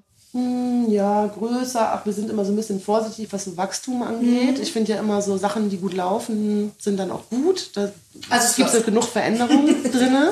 Genau, finde ich, läuft irgendwie gut. Ähm, auch jetzt mit den neuen ähm, jungen Teamerinnen sind wir ja gerade auch ein bisschen gewachsen. Aber inhaltlich gibt es natürlich immer Veränderungen. Also wir haben gerade einen EU-Antrag laufen, weil wir im Austausch mit ähm, Menschen in Kiew und in hm, was war das noch, Belarus? Minsk? Naja, also wir sind mit denen in Austausch. Ja. Die wollen gerne, ähm, die wollen gerne auch äh, Bildungsarbeit im Kontext Fußball machen. Genau, da läuft ein EU-Antrag, dass wir die beraten. Das würden auch Reisen, auch mit jungen Leuten bedeuten. Ähm, es gibt einen Austausch mit den Hamburger Spielmobilen, äh, die ja mhm. und die Geflüchtetenunterkünfte anfahren. Ja. Genau, und dem ähm, ehemaligen freien Sender Tide. Die machen zusammen so ein Projekt, dass die Filmprojekte machen, dass wir da die Workshop-Einheiten machen zur Diskriminierung, um so ein bisschen das Arbeitssetting für das Filmprojekt sozusagen herstellen. Ähm, was, ach, und genau, weil wo wir jetzt ganz äh, gerade, ganz aktuell dran sitzen, ähm, ist auch immer wieder das Thema Nachhaltigkeit. Mhm. Also nach dem neuen Workshop jetzt nochmal eine Stadiontour thematisch zum Thema Nachhaltigkeit okay. auszuarbeiten. Genau, die wird auf jeden Fall auch gerade irgendwie immer größer statt konkreter. Aber wir müssen es wieder runterbrechen, das schaffen wir auch. Spannend auf jeden Fall. Also da können dann schon auch die Schulen auch nochmal selber Ideen reinbringen, wenn sie nochmal irgendwie sagen, können wir auch das nochmal so ein bisschen in die Richtung eher machen, da seid ihr dann auch offen für. Ja, voll. Ja, also wir versuchen schon immer, das so ans Curriculum äh, der Schulen irgendwie anzupassen, was wir machen. Dementsprechend haben wir auch immer irgendwelche Empfehlungen, für welche Jahrgänge unsere Workshops sind. Aber klar, wenn die irgendwelche Fragen haben oder, keine Ahnung, das Thema Nationalsozialismus schon behandelt haben und eine spezielle Frage da drin haben, immer her damit, dann versuchen wir das natürlich passgenau vorzubereiten. Na, schön. Sehr schöne Sache. Also, wenn ihr das hört und Lehr Lehrende seid, meldet euch. Ähm, und du hast es auch schon eben erwähnt, es gibt auch die Stadionführungen, die Milan Tour. Und ähm, machen das eigentlich mehr Männer oder mehr Frauen bei euch? Oder ist das 50-50? Nee, ich glaube, es sind mehr Männer. Uh. Ich glaube, wir hätten sehr gerne noch mehr Frauen. Ja, an dieser Stelle ein dringender Aufruf. Wenn ihr euch für die Geschichte des FC St. Pauli interessiert und euch vorstellen könntet, ähm, Milan Tour Stadionführung zu geben und vielleicht eine Frau seid oder euch ähm, unter diesem in dem, äh, in dem Begriff Flinter bewegt, ähm, meldet euch gerne bei uns. Genau, es gibt auch schon ein paar ganz coole Frauen, aber es sind einfach noch zu wenige. Mhm. Aber ihr seid ja nicht die Erste, die da auftaucht. Das ist ja auch immer gut zu wissen. Ja, genau, auf jeden Fall. Und wie wird man denn da geschult? Weil ich stelle mir es ja auch so ein bisschen, also sind ja bestimmt auch schwierige Fragen, die dann da vielleicht die Schulklassen oder so stellen. Also da muss man ja dann schon auch ein bisschen Ahnung dann haben. Da wird man da gut eingearbeitet für. Also ähm, das Ganze lebt ja Millantour bei uns von dem Persönlichen. Mhm. Das heißt, äh, wenn du bei jedem Stadionguide, bei dem du eine Tour machst oder äh, hast du eine unterschiedliche Tour, weil jeder da einen anderen äh, Blickwinkel oder eine andere Perspektive und andere Erlebnisse hat. Und das mhm. ist, also wir wurden mal gefragt nach, äh, sagen wir mal, einer, einem Konzept oder schickt uns doch mal euer Konzept, hieß mhm. es mal irgendwie so äh, beziehungsweise so die Tour rüber irgendwie, dass wir das übernehmen können. Nee, ja. das geht nicht, weil es gibt nicht die Vorgabe. Ja. Also natürlich wissen die Guides, wo, wie komme ich wo rein, welches sind die äh, Logen, in die ich gehen kann, was ist das, was die Leute wahrscheinlich am meisten interessiert, so wie Spielerkabine und so weiter. Oder auch in den Innenraum, natürlich nicht an die Rasenkante, sondern ne, schön weit weg vom Rasen, ähm, damit der auch so toll wächst, wie er jetzt wächst. Ähm, und deswegen, das kannst du ja nicht irgendwie aufschreiben und weitergeben. Ne? Das ist, das ist einfach das Tolle. Die Menschen, die zu uns kommen und äh, sich also sozusagen in die Aus Ausbildung begeben, gehen einfach nur bei anderen Guides mit und erleben. Genau, mehrmals, ja, ja, ja. Mehrmals und dann, ähm, die müssen sich ja auch wirklich trauen für dieser Gruppe. Es ist ja auch die unterschiedlichsten Gruppen. Das kann ja auch mal irgendwie ein Junggesellenabschied aus Wanne Eickel sein. Das ist vielleicht schon mal irgendwie so ein bisschen anderes Publikum. Mhm. Ähm, und jede hat da ihr anderes Konzept. Mal ist der Schwerpunkt auf äh, Feminismus im Stadion und äh, das nächste ist dann rein politisch. Der dritte sagt, ich habe hier einen besonderen Blick auf die Graffitis und erkläre euch das. Und also, wie gesagt, jetzt ganz neu eine Aus äh, ähm, Führung, die wir anbieten, haben wir jetzt letztes Wochenende zum ersten Mal gemacht und zwar eine Kombiführung vom Museum der USP-Ausstellung. Also mhm. es geht wirklich um die Inhalte der USP-Ausstellung und auch das Stadion aus USP-Sicht. Also da werden dann auch wirklich mal die Bilder erklärt, was, wie rum, wie sind hier die Abläufe Und das auch noch alles, das ist das Allertollste. Das machen auch Menschen von USP. Ähm, das heißt also, es wird nicht irgendein Kokolores, den irgendjemand sich ausgedacht hat, äh, erzählt, sondern auch ganz persönliche. Das ist ja auch wirklich einmalig, dass überhaupt eine Ultragruppe halt sich so auch öffnet und auch genau zeigt, Menschen zeigt, wie das hier abläuft und wie man so ein Stadionerlebnis erleben kann. Äh, ja, aber es gibt auch Touren auf Englisch. Also muss man die machen, aber oder muss man Englisch können oder oder ist es egal? Du meinst als Stadionguide? Ja, als- als- also die meisten können's. Ja. Ne? Und wenn die mal Wenn eine. man sich jetzt bewerben möchte als Flinter. Keine Grundvoraussetzung. Ja. Nein. Nein. Aber es gibt äh, gibt schon öfter. Ja. Ne? Ich, Ja. ja, kriege ich ja schon auch mal. Ja. Du hast auch, du hast auch äh, vielleicht mal drei, vier Leute innerhalb einer Gruppe, die sagen, übrigens, wir sprechen nur Englisch und dann äh, sind die Guides auch immer so äh, in der Lage, dann einfach denen nebenher nochmal irgendwie das dann auf Englisch zu erzählen, äh, ohne dass es die Gruppe irgendwie aufhält. Also es, wie gesagt, so individuell wie die Guides sind, so wird auch individuell auf die Gruppe immer eingegangen. Ne? Das ist schon, das ist schon toll.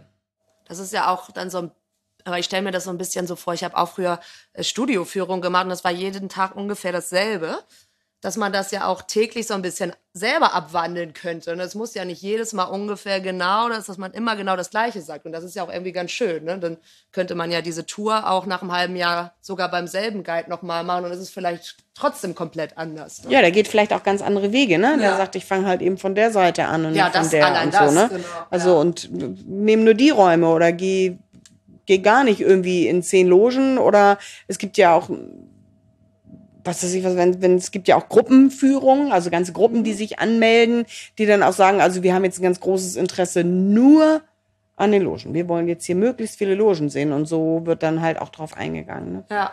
ja, das ist auf jeden Fall auch besonders, denke ich mal. Also ich war noch nie bei einer Stadionführung vom anderen Verein, aber ich stell's mir jetzt mal ein bisschen besonders vor. Aber es gibt ja schon dann auch äh, auf der Internetseite, die du, Selina, ja wahrscheinlich auch ähm, gemacht hast, oder? Also gemacht habe ich sie nicht, aber nicht erstellt, das äh, kann ich nicht, aber ich äh, update sie. Ah, und- geupdatet, ja. genau. Das Wort fehlte mir.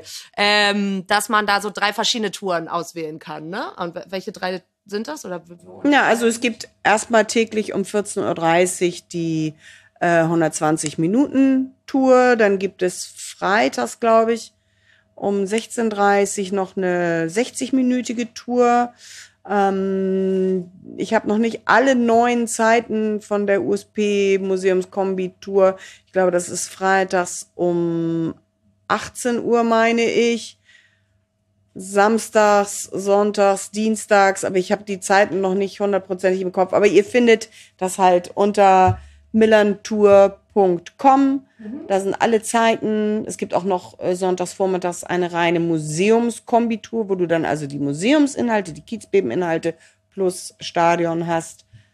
Genau. Also du kannst da die ganz verschiedenen Angebote auf der Seite und die Uhrzeiten sehen. Und das Beste ist, du kannst direkt dort buchen und bezahlen sogar, wenn du möchtest. Meine Güte. Also das klingt ja wirklich auch nach echt vielen Bereichen und auch nach vielen Menschen, die dort arbeiten. Wie viele arbeiten denn so rund um das Museum? Oh Gott, das ist schwierig. Ich würde mal sagen, also fest angestellt sind wir, glaube ich, ähm, zehn. Ja, weil ich muss gerade überlegen. Du bist unsere Personalleiterin. Ja. Stimmt, hast du leider verraten. Ach, Zugänge, Abgänge. Nein, ähm, es ist unterschiedlich. Wir haben natürlich auch viele Menschen, ähm, deren Zweitjob wir sind. Wir haben die ganzen Stadionguides, die arbeiten nach einem ganz anderen Modell bei uns. Ähm, insofern, und wir haben natürlich, was also auch wirklich viel ausmacht bei uns, ganz, ganz viele Ehrenamtliche, die sich, wo entweder die aus Leidenschaft das bei uns machen oder wo die Rentenkasse, wie ich neulich so schön hörte, äh, wo die Rentenkasse dann sozusagen das äh, bezahlt, weil sie halt eben schon etwas älter sind und die Zeit haben, uns zu helfen. Und da kann man dann auch so, ich stelle mir das ja mal schwierig vor, wenn so viele ehrenamtlich arbeiten, dass man da so sicher sein kann, dass alle auch immer die Arbeit machen. Oder ist das äh, trotzdem so, dass man da so ganz sicher von ausgehen kann, dass immer genügend Leute da sind, auch wenn sie nur ehrenamtlich arbeiten?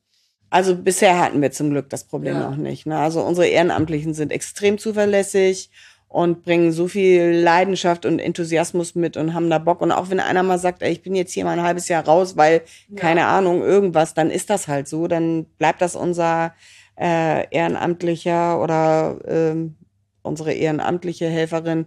Das ist, ähm, nee, also das, äh, wenn jemand sagt, ich habe zwar jetzt hier große Bereiche übernommen, aber ich merke, es wird mir zu viel, ich möchte da ein bisschen zurückgehen, dann ist das auch kein Problem. Das Ja. wird irgendwie wieder aufgefangen. Also es ist, es ist immer so, dass ich noch jemand finde, der sagt, Mensch, ich hätte auch Lust, euch zu unterstützen. Wie geht denn das? Ich kann aber nur irgendwie äh, jeden dritten Sonntag mal oder so für drei, vier Stunden. Ja. Super. Also das äh, ist eine ganz tolle Sache. Alles hilft und funktioniert sehr gut. Also um die Frage zusammenzufassen, wahrscheinlich, es arbeiten sehr viel mehr Leute rund um das Museum, als man denken würde, weil wir natürlich einfach viel mehr sind als ein Museum inzwischen. Also ich denke, du kannst sagen, es ist roundabout, äh, sind es so um die äh, 90 bis 100 Menschen, die wirklich äh, sich da regelmäßig engagieren bei uns. Die zu einer. Weihnachtsfeier kommen würden. ähm, ja, genau. Da könnt ihr ja noch mal nachzählen. Ja. Weihnachtsfeier war gestern. Dafür seht ihr alle fit aus. Ja, na, das war ja die Jubiläumsfeier, genau, mit allen MitarbeiterInnen und äh, derzeit aktiven ehrenamtlichen HelferInnen. Und so, wenn ihr da so mal in die Menge geguckt habt, waren das mehr Männer oder mehr Frauen? Um mal nochmal ihr Thema des Podcasts anzuschneiden. Ich würde sagen, das war tatsächlich ausgeglichen, weil wir auch sehr viele ehrenamtliche Helferinnen haben. Hm. Doch, fand ich auch. Und auch altersmäßig auf jeden Fall divers. Also, das habe ich echt gestern nochmal gemacht. Ja. Ja. Also, weil mir jetzt auch noch nicht alle Gesichter so bekannt waren, ne? Also, Da siehst du Genau. mal, wie viele Bereiche es so drei gibt, ne? Jahre, viele Gesichter sind vertraut irgendwie und auch so durchgehend und die ganze Zeit am Start. Ja. Also auch so ehrenamtlich auf jeden Fall. Aber genau, gab auf jeden Fall immer noch mal neue Gesichter gestern auch, wo ich dachte, wow, krass, also richtig großer, ja, großer Laden oder echt viele Leute, die das da auf die Beine stellen. Na schön. Und so in Führungspositionen hat man ja so ein bisschen von außen das Gefühl, so Christoph Nagel ist äh, Kurator, hat das Kuratorium inne und ähm, ja, haben ja auch schon gesagt, bei euch im Vorstand sind mehr Männer. Sind da mehr Männer in den äh, höheren Positionen oder ist das jetzt eine Fehlinterpretation? Also ich würde mal sagen, bei uns so Führungspositionen ist ja immer schwierig. Also das ähm, der Vorstand ist ja ein Ehrenamt in dem Sinne. Natürlich muss einer die Verantwortung tragen. Das tut der Vorstand ganz klar. Da sind wir derzeit zwei Frauen und vier Männer. Ähm, aber wir haben ja ansonsten sehr flache Hierarchien. Ne? Das ist schon eigentlich auch eine gute Sache, dass du Dinge auch äh, selber entscheiden kannst. Natürlich musst du am besten immer Rücksprache mit irgendjemandem halten. Also deswegen haben wir mehrere kleine Teams auch wiederum. Aber ich würde sagen, eigentlich läuft das äh, gut. Aber da ist es natürlich schon. Also im Vorstand ist es auf jeden Fall so, wir sind zwei Frauen. Okay, aber insgesamt flache Hierarchien, recht divers. Klingt doch alles schon mal ganz gut. Oder was wünscht ihr euch denn vielleicht für die Zukunft noch, ähm, wie sich das noch besser entwickeln kann in fünf Jahren? Wie sieht das denn da vielleicht aus? Was glaubt ihr? Also ein paar mehr Frauen, ein paar mehr Flinter könnten wir ähm, definitiv sein in diesem Museum. Und, in, und im, ähm, wenn du mich fragst, auch im Vorstand, da geht noch was, ja. Ja. Aber Doch, finde ich auch. Also auf jeden Fall. Ich finde auch, ähm, oder wir haben eigentlich auch das Feedback bekommen von den Vorstandsmännern, ähm, dass sie das als extrem angenehm empfinden, dass sich mehr Frauen trauen. Ja.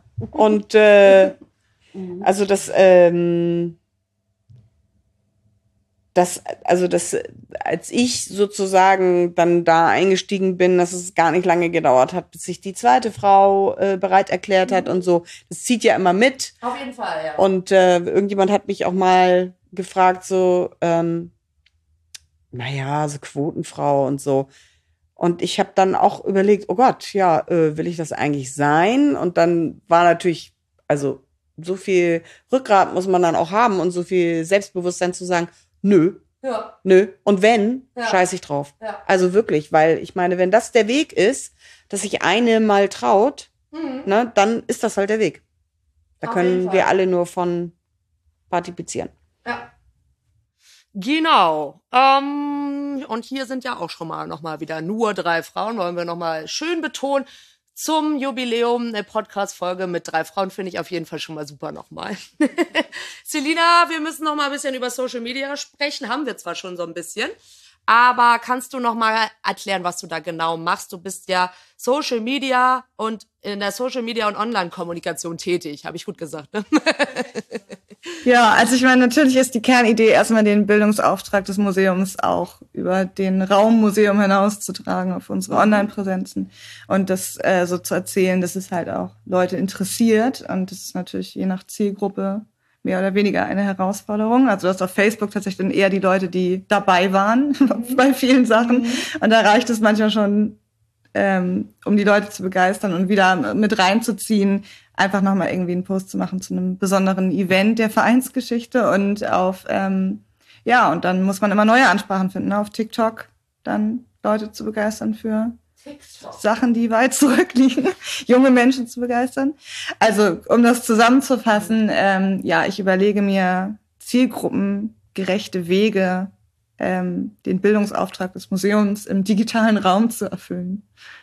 Ja, also Social Media ist ja jetzt auch, haben wir ja schon so ein bisschen gesagt, wichtiger denn je. Also in Corona-Zeiten noch mal mehr gewachsen, weil ich glaube, wenn man das jetzt nicht gehabt hätte und dann Corona-Zeiten, dann wäre es wahrscheinlich sähe es jetzt richtig ätzend aus. das äh, muss man ja auch mal so ein bisschen so sehen. Und ähm, meinst du denn so ein, für so ein Museum im Allgemeinen, also jetzt kann auch jedes Museum sein, muss jetzt nicht ein Fußballmuseum sein, ist eine Internetpräsenz mittlerweile wichtig? Ich glaube ja. ja. Also klar, es ist also für jeden, der eine Botschaft äh, in die Welt tragen möchte, ist es, glaube ich, erstmal nicht hinderlich, sondern eher förderlich, äh, auf den sozialen Medien unterwegs zu sein. Ja, das glaube ich schon. Ja. Und man sieht auch einfach, dass es funktioniert. Also ähm, seit wir auch auf TikTok sind, seit wir die äh, USP-Ausstellung da in Anführungszeichen bewerben, ähm, würde ich sagen, ähm, dass wir auch mehr junge BesucherInnen im Museum haben. Britta nickt. Das ist gut. Ja. Auf jeden ja. Fall. Also war es vorher so, dass eher Ältere da waren? Ich würde mal sagen, Vorher war es so, dass gar nicht unbedingt so viele Leute wussten, dass es uns gibt. Das ja. ist einfach wirklich ähm, gar nicht mal böser Wille, sondern es wurde einfach nicht so wahrgenommen, weil die Ansprache anscheinend äh, nicht die richtige war. Und deswegen ist das jetzt schon anders. Und ich glaube auch, dass so ähm, das Internet oder auch von mir jetzt mal ganz explizit zum Beispiel die USP-Ausstellung äh, einfach nochmal eine Schwelle genommen hat, ne, zu ja. uns reinzukommen, egal wie alt du bist, dass du da immer irgendwas findest, was dich auch interessiert, ne? Ja. Ja, und ich glaube auch damals halt schon, wie du vorhin auch meintest, die Fantastic Females Ausstellung war schon mal so ein kleiner, Huch, ach, da gucke ich mir noch mal an, ne? und jetzt auf jeden Fall auch noch mal, ja, bestimmt jüngere Leute, kann ich mir auch gut vorstellen. Ähm, bekommst du denn da auch manchmal so Beschwerde, E-Mails, musst du dich um sowas auch kümmern? Irgendwie, macht ihr eine USP-Ausstellung, was ist das denn oder sowas? Also Britta rollt schon mit den Augen und das äh, spricht auch schon, wenn, also die E-Mails kriegen wir beide, Britta und ich, ähm, in unser Infopostfach und da sind schon manchmal auch schöne also schöne in Anführungszeichen Sachen dabei. Das hatten wir beim Weinfest relativ viel. So, äh, Corona ist doch irgendwie Teil der Weltverschwörung und äh, ich komme jetzt aber einfach trotzdem und setze keine Maske auf, ist doch okay für euch oder seid ihr da so Faschisten? Wird man, man wird immer gerne dann Faschistin genannt, mhm. wenn man. Äh, und das kommt echt oft. Ja, also immer wenn du, wenn du irgendeine Veranstaltung ja. eigentlich ankündigst, da kommst, bekommst du immer Nachrichten von Leuten, wo du so denkst, irgendwie, ja, und diese Plattform gebe ich dir jetzt nicht. Ne? Mhm. Also ähm, ist halt so, halte dich dran, schütze die Gemeinschaft. Das ist ein, ein ganz wichtiger Punkt, äh, den wir ja auch sehen. Wir möchten unsere Mitarbeiter schützen, wir möchten auch unsere Gäste schützen. Ja. Und deswegen ist das einfach so. Also ich, da, also da gibt's bei den normalen Fans auch nie irgendeine Diskussion. Ja. Und es geht ja auch wirklich für die Leute dann nur darum, dass sie mit uns irgendwas ausdiskutieren wollen, weil sie da einen Auftrag haben. Keine Ahnung. Weiß ich nicht. Ja. Ne? Irgendwie. Aber in Bezug auf die USP-Ausstellung, natürlich gibt es die. Ne? Mhm. Es ist, warum kriegen die eine eigene Ausstellung? Die nerven doch nur und mhm. gucken das Spiel eh nicht und so die üblichen Klischees quasi. Okay. Dann schreibe ich immer gerne in die Kommentare, dann antworte gerne auf die Kommentare. Und ja, wenn du das denkst, dann komm noch mal in die Ausstellung. Angucken. Dann okay. äh, weißt du es hinterher besser. Und, und sprich mit den Menschen, ne? Mhm. Also, wie gesagt, dann komm am besten in eine geführte USP-Ausstellung und sprich mit den Menschen und, und schau dir das an. Und äh, dieses Klischee, ähm, da kriege ich sowieso immer einen zu viel, weil du merkst, das ist so weit weg von dem, was wirklich ist. Yeah. Ne? So dieses von mir, die singen dann immer und dann wird ja sämtlicher Support unterdrückt. Nee, Quatsch. Es gibt eigentlich so gut wie keinen Support ja. außerhalb von USP.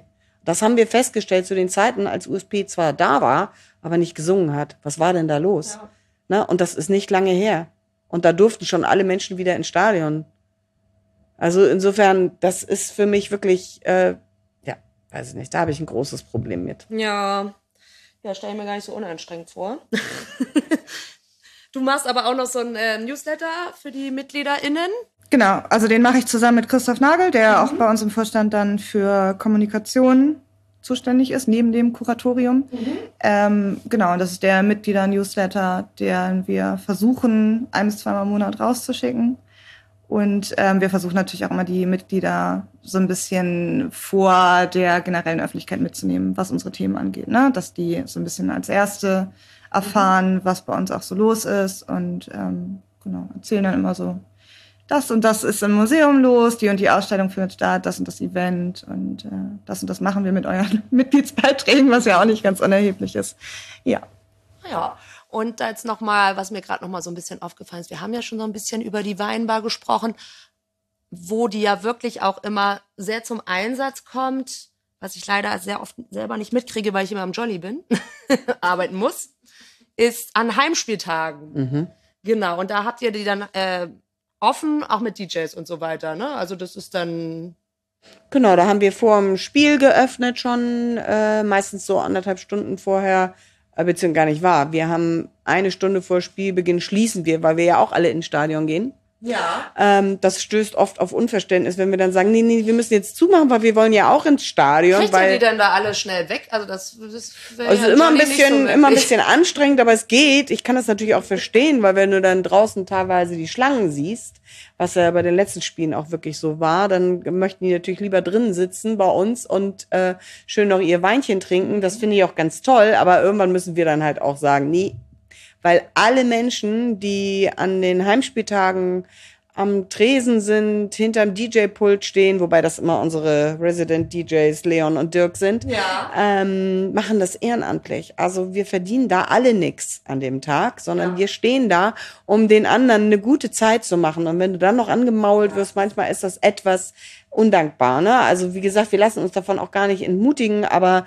teilweise so gerade zu diesen Corona-Zeiten, wo du die Kontrollen machen musstest, da gab's dann also wirklich auch echt oh, schwierige Gäste. Und dann dachte man so, ja, aber weißt du, ich stehe jetzt hier schon seit vier Stunden in der Kälte, damit du da drinnen feiern kannst. Und dann muss auch irgendwann mal, also das ist ja auch unser Anspruch zu sagen, so, und jetzt ist hier Feierabend, jetzt gehen wir auch feiern. Und auch ihr geht ins Viertel, geht ins Jolly, geht äh, in die guten Kneipen und äh, verschafft denen auch Umsatz. Das ist ja auch ein Grund, warum wir zum Beispiel kein Bier verkaufen an Heimspieltagen. Okay. Weil wir gesagt haben, den Umsatz brauchen die Fanräume. Die mhm. verkaufen halt das Bier, wir verkaufen den Wein. Jeder, der sich ein Bier in Fanräumen kauft, darf natürlich zu uns reinkommen, wenn seine Freunde alle Wein trinken. Und andersrum natürlich auch. Aber es geht ja um die Gemeinschaft auch. Und deswegen, wenn dann alle sagen, so, jetzt ist hier Feierabend, dann bitte in die weiteren Kneipen rundherum gehen.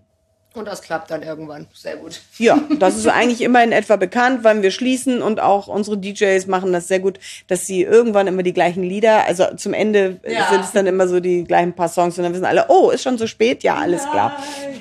Ja, zum Thema Corona, habt ihr da noch irgendwas, äh, irgendwelche äh, Vorkehrungen oder Masken oder sowas äh, im Museum? Oder kommt einfach so rein? Oder du kommst so rein, aber wir, also wir empfehlen immer noch natürlich mhm. diese bitte sämtliche Impfungen zu haben. Wir empfehlen immer noch Tests zu machen. Wir wünschen uns das sehr, dass unsere Gäste das auch machen. Ja. Ähm, wir kontrollieren es aber nicht. Aber eigentlich kannst du davon ausgehen, dass unsere Gäste, es sind doch sehr, sehr viele auch Stammgäste bei uns, mhm. dass sie das auch machen. Ja. So genauso wie wir es als Mitarbeiter oder Helfer auch machen. Ja. Na? Genau. Und Desinfektionsmittel natürlich überall und äh, genau. Achten halt auf ganz viele Dinge, dass wir Dinge nicht berühren oder im Glas im Zweifelsfalle immer noch mal wieder Ja. durch den Geschirrspüler jagen. hängen geblieben Oder, ist, ne? ne, genau. Und ihr verkauft ja auch den Kein Wein, den Faschisten Wein. Den haben wir ja auch im Jolly mittlerweile. Mhm. Ist das äh, auch wieder so, dass da ein Teil dann gespendet wird an die Projekte, die ihr vorhin. Ja, wahrscheinlich. Nicht nur ein Teil, sondern alle Überschüsse tatsächlich. Wahnsinn. Voll gut. War mir gar nicht so bewusst. Ja, das ist halt, also das ist Ja. das Konzept. Wir Ja. haben natürlich bestimmte Dinge, wie wir uns finanzieren müssen, Ja. so wie ich vorhin schon sagte, die äh, einfache Museumsgeschichte äh, kann sich nicht tragen. Kein Museum äh, und schon gar kein Privatmuseum ist in der Lage, sich selbst zu Ja. finanzieren. Das heißt, du brauchst verschiedene Modelle. Man war damals sehr schlau, als man diesen Museumsverein gegründet hat, äh, dass man das so auf verschiedene Säulen, sage ich immer, gestellt hat. Wir haben die Stadionführung, die wir machen. Wir haben die äh, Einnahmen aus Vermietung und Veranstaltungen. Wir haben den Shop, das Merchandise und wir haben natürlich die Mitgliedschaften im Verein. War natürlich Corona echt übel, weil wer konnte jemals ahnen, dass all diese Sachen nicht mehr möglich sind, außer der Shop und die Mitgliedschaften. Ja. Na, ein Shop li- muss man sagen, das war also nochmal Danke an alle. Das hat uns sehr gerettet, dass ihr so viel äh, bei uns bestellt habt und wir das dann äh, umsetzen konnten und das auch während der Corona möglich war. Wir hatten dann bestimmte Abholzeiten und das war, ey, das war vorbildlich. Das war wirklich ganz toll. Ja, schön. Jetzt haben wir gleich anderthalb Stunden voll. Ich habe ganz viel schon wieder gelernt. Wirklich. Habe ich denn noch irgendwas vergessen, was wir auf jeden Fall noch mal besprechen sollten? Also man kann das Museum auch mieten für Veranstaltungen. Private Feiern, Weihnachtsfeiern, Feiern. wir haben alles, Lesungen. Wir machen natürlich auch selber Veranstaltungen, besonders gerne äh, Veranstaltungen, die natürlich auch unserem eigentlichen Zweck und unserem Anspruch äh, entsprechen. Das heißt, wir machen gerne zum Thema Antirassista, äh, wir machen viel mit der braun-weißen Hilfe, ganz wichtige Sachen, äh, Infoabende, Lesungen und so weiter. Wir hatten den Iva Butterfass da, ähm, ja, also Hanau Gedenktag hatten wir. Ähm, wahrscheinlich kommt jetzt was zum Thema Lichtenhagen im Februar wieder von der Braun-Weißen Hilfe. Also das sind alles so Sachen, das ist uns ganz wichtig, dass dieser kulturelle Teil, dieser Zweckbetrieb sozusagen auch. Da trefft ihr euch dann immer mit allen zusammen und besprecht dann diese Themen oder wie darf man sich das dann vorstellen? Also es ist unterschiedlich. Entweder gibt es Anfragen, natürlich zum Beispiel von der Braun-Weißen Hilfe, die ja auch immer Projekte planen und sich überlegen und dann versuchen wir das umzusetzen bei uns. Ähm, das läuft immer super, weil da auch, die haben auch so viele tolle helfende Hände, Ja. dass das äh, für uns auch mit wenig Aufwand äh, ne, das so möglich ist, das dann auch die Räumlichkeiten so zur Verfügung zu stellen. Ja. Ne? Ah, schön. Aber ich kann auch jetzt äh, meinen 50. Geburtstag oder so da feiern. Genau. Du bist bei dir aber noch lange hin. also, ähm, Aber ja, natürlich, jeder ist herzlich willkommen. Ähm, es gibt allerdings zu jedem Vermietungsvertrag die Leitlinien äh, des FC St. Pauli und die Stadionordnung dazu, weil also es gibt da bestimmte Dinge, die wir schon äh, auf jeden Fall ausschließen. Ähm, wir hatten es neulich, dass eine vereinsfremde Firma bei uns gefeiert hat und der DJ Original Layla auflegte. Ach Und es, äh, es war relativ, es war nur angespielt und dann sah ich schon jemanden von meinem Tresenteam Richtung äh, Plattenspieler hechten und so war es dann auch sofort aus. ja. Der sowas DJ war dankbar. Wenn man, wenn Ja. also Menschen Ja. gar nichts. Ja. Ähm, Ja, ja. Naja, gut, sollte vielleicht trotzdem nicht passieren. Genau.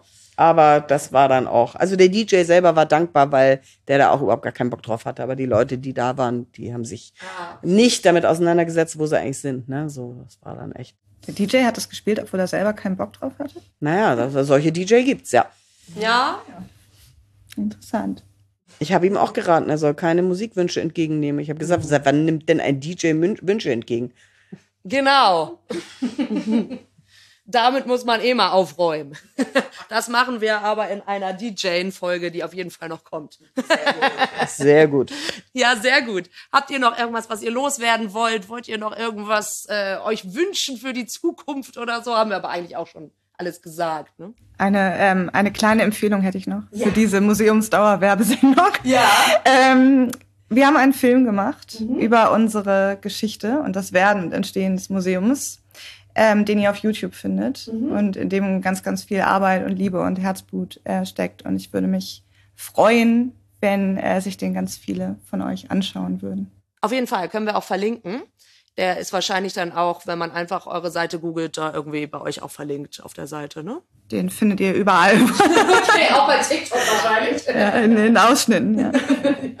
Und es, es, ist einfach auch nochmal eine ganz, ganz wichtige Sache zu sagen. Dieses Museum ist entstanden äh, aus der, aus der Arbeit und aus der Idee, ähm, von ganz vielen Fans und es wird auch davon getragen und wir brauchen die Fans auch, weil das ist unser Input und das ist das, ähm, ja, was uns lebendig macht, was uns auch die Zukunft zeigt. Also äh, so deswegen, man kann noch gar keinen, gar keinen großen Ausblick geben, was kommt denn jetzt, mhm. weil es ist wirklich, es lebt von den Fans und das soll's auch sein.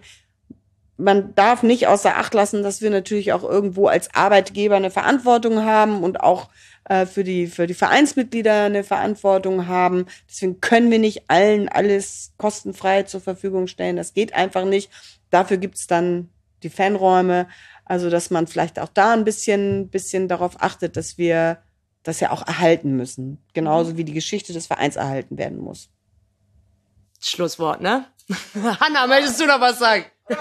Auf den Punkt. Vielen, vielen Dank euch und vielen, vielen Dank, dass ihr alle zugehört habt. Und ja, bis zum nächsten Mal, würde ich sagen. Ja, gerne. Schön, dass ihr da wart. Danke.